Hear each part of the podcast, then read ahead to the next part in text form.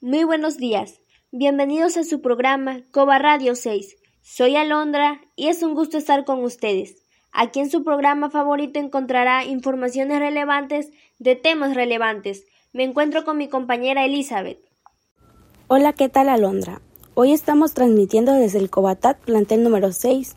El día de hoy les hablaremos sobre un tema muy importante, lo cual es la iniciativa de promover el reciclaje en el Cobatat plantel 6. El reciclaje es un proceso cuyo objetivo es convertir residuos en nuevos productos o en materia prima para su posterior utilización. Vamos a un corte comercial y al regresar hablaremos más de este tema.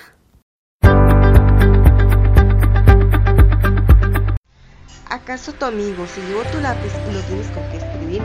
Se olvidó la investigación. Papelería Cobachitos les ofrece artículos para la escuela Estamos ubicados dentro de las instalaciones del patel número 6, junto a Cantabasco.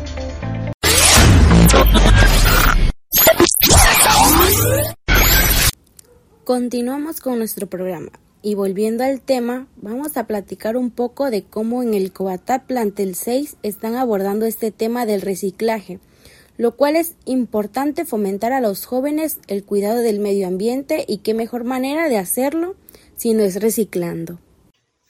Exacto. Qué gran iniciativa se está logrando en estos nuevos semestres con la recolección de botellas de plástico, pues ya que esas botellas se encuentran en cualquier lugar y sin tener en cuenta que se le puede dar un mejor uso. Estas iniciativas son demasiadas buenas, principalmente en las escuelas. Como podemos observarla en el plantel 6 de Cobatat, ubicado en Cundocán, Tabasco, se recicla todo tipo de botellas de plástico, con tal de darle un uso principal, teniendo en cuenta algunos beneficios u objetivos, como el venderlas para reciclarlas, así se estaría fomentando el reciclaje y de igual manera recaudar algún fondo para la mejora del plantel. Es una excelente iniciativa, ya que el medio ambiente es el entorno que afecta y condiciona especialmente las circunstancias de vida de las personas o la sociedad en su conjunto. Frecuentemente, uno de los problemas más comunes en Cunduacán es la basura y la forma en la que nos deshacemos de ella, pues generalmente preferimos botar el envoltorio de nuestros alimentos, de frituras, plásticos, entre otras cosas más, en lugar de conservarla hasta llegar a un bote de basura donde podamos depositarla. Este es el chiste de la mañana. Pablito saliendo de la escuela le dice a su papá, Papá, papá, te tengo muy buenas noticias para ti. ¿Recuerdas que me prometiste algo si aprobas el semestre? Pues, ¿qué crees? Alégrate, porque te lo vas a ahorrar.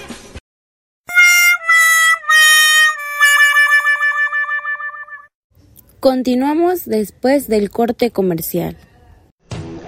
Algunos dicen que el amor es engordar, pero con los dulces de Doña Victoria, no. Estamos ubicados dentro de la instalación de tentación número 6 junto a Cantabas. No te quedes sin las ganas de comer nuestra variedad de dulces. Te esperamos.